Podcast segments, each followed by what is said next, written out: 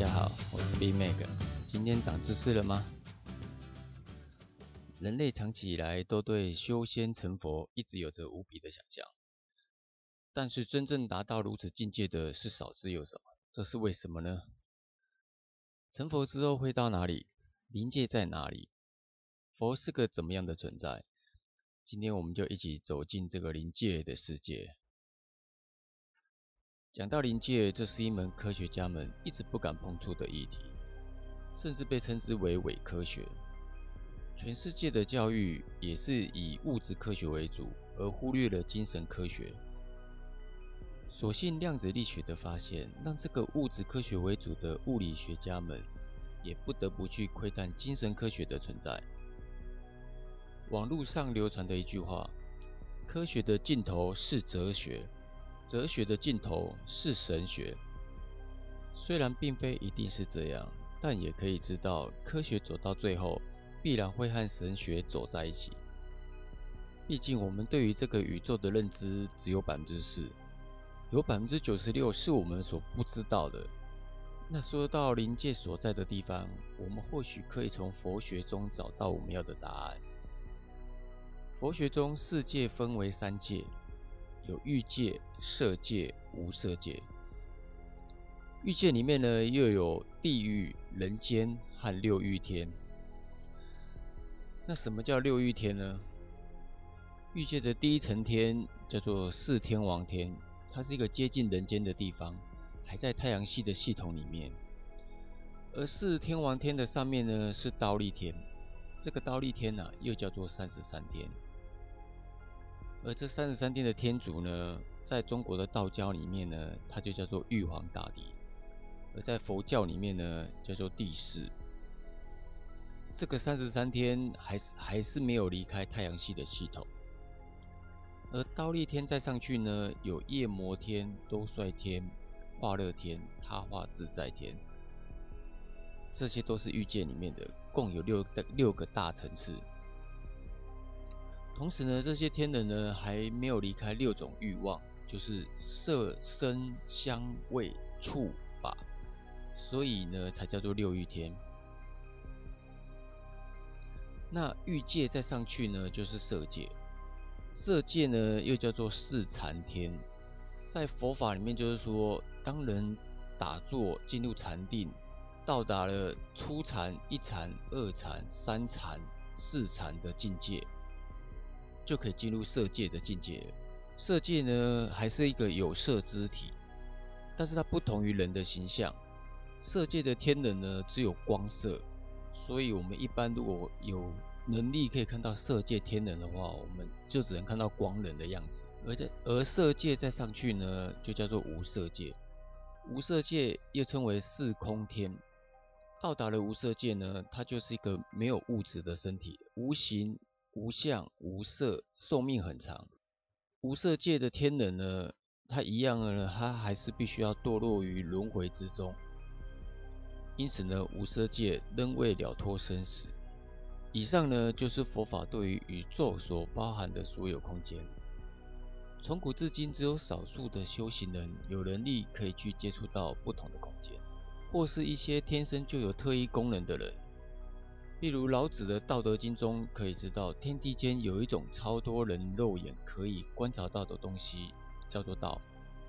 道这个东西绝对是要接触到不同空间的事或人才能知道的。而《道德经》中最被人所知道的一句话，那就是“道可道，非常道”。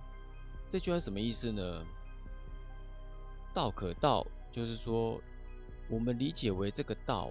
如果道可以用人的语言说得出来的话，那就是非常道，就是那不是真正的道。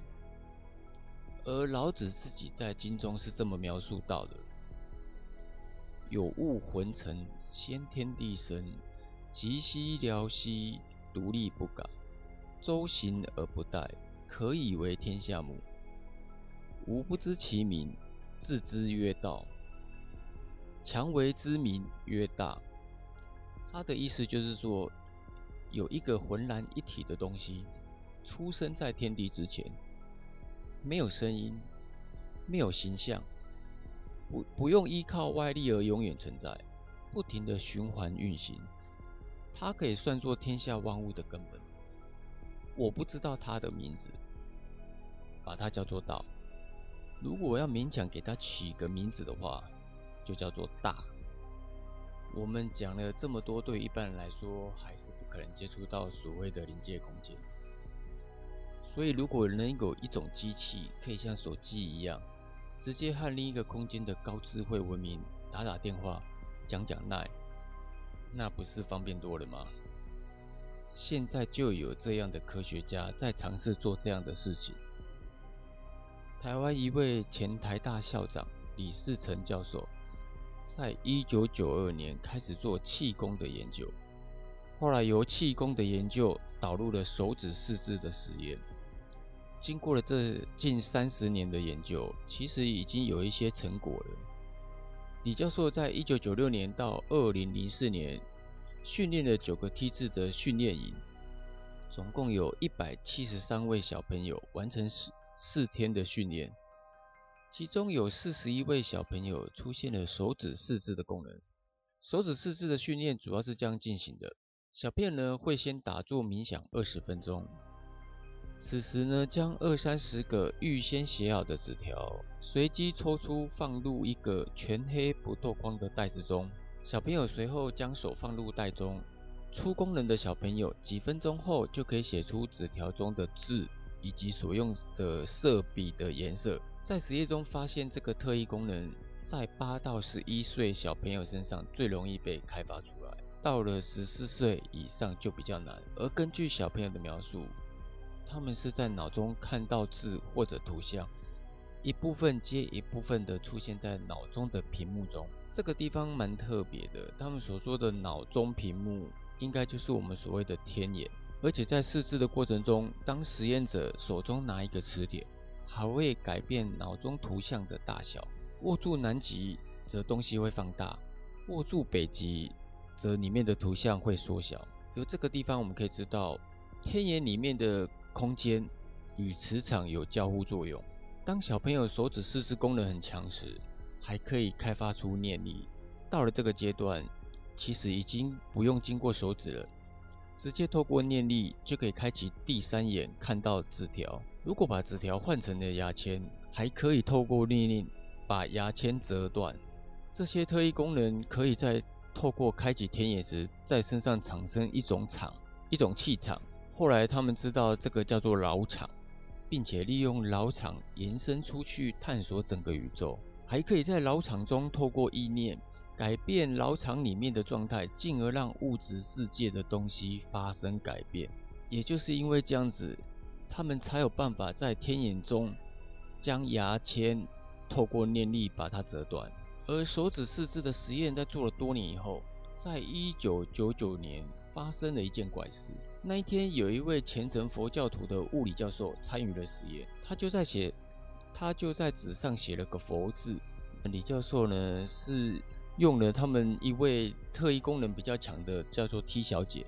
这位 T 小姐在看这个佛字时看到了异象，因为这位 T 小姐手指试字呢成功率非常高，她很少没有看到字，而这一次在摸这个佛字的时候，她没有看到了字，她的天眼里面出现了一位光人在笑，写菩萨这个殊胜字时，T 小姐看到了一位穿着白衣的站在莲花上的人，接着纸上连续写了阿弥陀佛、药师佛。弥勒佛都是一样看不到字，只会看到亮亮的荧幕。写耶稣时会看到一个中空亮亮的一个很大的十字架，看起来像一个大门。接着他们又写了很多民间的神，有关公、妈祖、达摩、济公、老子、孔子等等。这些呢，他们在天眼里面呢都看不到字，只看到了意象。从这个意象的展现，我们知道。这些老子啊、孔子啊、关公、妈祖，他们真的已经从人间升格为神了。做了很多年实验，这位 T 小姐有了一位灵界的师傅。这位师傅呢，常常会在 T 小姐的天眼中跟她讲一些事情，甚至教她如何跟动物沟通。后来李教授想说，能不能在纸上写下一些问题，看看能不能和这位师傅沟通。没想到这位师傅同意了。这个时候真的是在与神对话了。接下来我们再来说说这位师傅和 T 小姐都说了哪些事情。以下我会用一问一答的方式来陈述这些问答。问：你们那个世界有时间吗？师傅回答：你们的时间对我是没有局限的。T 小姐又问：人类何时可以跟外星人接触？师傅答：已经有了，每天都有来。问：你是外星人吗？答：一半一半吧。T 小姐又接着问：师傅，你现在是在信息场？临界还是哪里？师傅答：我无所不在。T 小姐问：离地球最近的生命是在哪里？师傅答：到处都有。T 小姐又问：师傅，你会几种语言？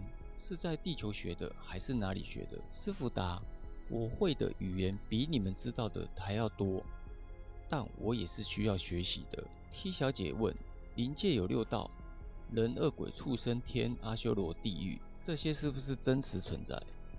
师傅答：都存在。T 小姐问：为什么我们都无法连上普贤菩萨的讯息场？师傅答：普贤菩萨法力高深，一般人看不到他。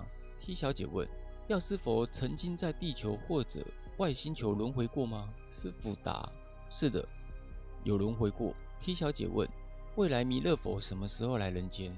师傅答：不是来过了吗？T 小姐问。死前地球上曾经出现过龙吗？师傅答：曾经存在过，但现在已经是临界的动物了。T 小姐接着问：那龙在讯息场里面是掌管什么工作？师傅答：龙是在讯息场修炼自己。T 小姐问：天眼的位置是不是在中国底？师傅答：天眼的位置其实是包括松果体的更大的地方。T 小姐问：人为什么会生病？师傅答：生病呢，大部分都是灵的问题比较多。T 小姐问：我们宇宙怎么产生的？师傅答：先发生了大爆炸，后来呢，再由上帝或者是道完成后面的事情。T 小姐问：只有我们这个宇宙吗？师傅答：还有其他的宇宙，但他们都离得很远很远。T 小姐问：物质宇宙里面的生命形态是如何产生的？师傅答。大部分都是随机产生的。T 小姐问：人是怎么产生的？师傅答：这太难回答了。T 小姐问：神灵如何产生？师傅答：信息场自己演化而成。T 小姐问：地球在以前是否出现过科技文明？师傅答：是的，有，但和我们这次的文明不太一样。T 小姐问：此前文明出现过几次？那是怎么毁灭的？师傅答：出现过三次，后来因为发现了水晶的能量而毁灭。各位听到这边，有没有觉得我们的世界观是不是应该改变了？不再是孔子时代的“子不语怪力乱神”，也不再是神佛只是宫庙里面的传统信仰而已，而是要用更宽广的心胸与脑袋。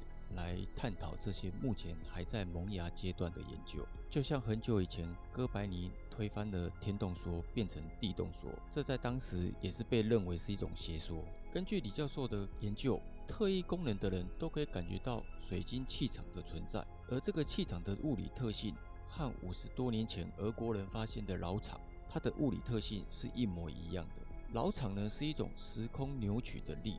爱因斯坦当年发表广义相对论时，已经发现了它的存在，但因为其作用力远小于万有引力，当时又因为数学计算过于复杂，所以在发表时把这个力老场给忽略了。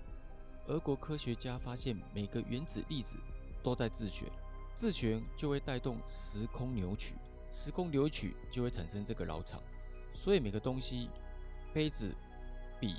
椅子都有都带有的老场，都会产生气的现象。老场呢，跟引力场很像，它可以穿透任何物质。而由后来的实验知道，老场和水晶气场一样，都会被水所阻挡，遇到风则会被吹散。老场呢，是物质由实数空间进入虚数空间的关键，就像太极图里面的鱼眼。在漩涡中会出现一个通道，连接着阴阳。大家以前时常所闻的百慕达三角洲的神秘事件，应该就是老厂打通了一个宏观的通道，令刚好经过那边的飞行器或者船只进入了虚数时空，再回到实数空间。这边所说的实数、虚数，就是数学家们为了让数学更合理，不会有无解的状况产生出来的一个数。当时虚数的发明的确让科学家们无法知道它真实存在的意义，只是为了数学的计算。但是到后来量子力学的波函数必须得用实数加虚数的复数空间才得以证明其数学。可见，当科学进入到一个微观世界时，那个世界是存在着物质实数世界与意识虚数世界共存的一个真实世界。目前老厂的产生器已经被发明出来了，也就是说，打通阴阳的通道已经有了。根据李教授的实验，将一个被老厂照射出来的范围空间中摆一个佛字，用天眼去看，老厂照射范围会被放大，也是说有能量的输入。更进一步的说明就是，老厂可以同时照进实数空间与虚数空间。只要让它通过一些关键的字，或者是神圣词汇，并可以产生出意象。我们这个世界呢，都是复数的世界，都是一物两象，也就是实数空间一个象，虚数空间一个象。正常两个空间的象是一模一样的，只有某一些特殊符号在虚数空间的象会被变动。未来呢，只要再做出一个老厂的侦测器。可以侦测到虚空中的所有的信息与行为，透过电脑，我们便可以跟虚空中的神灵进行沟通。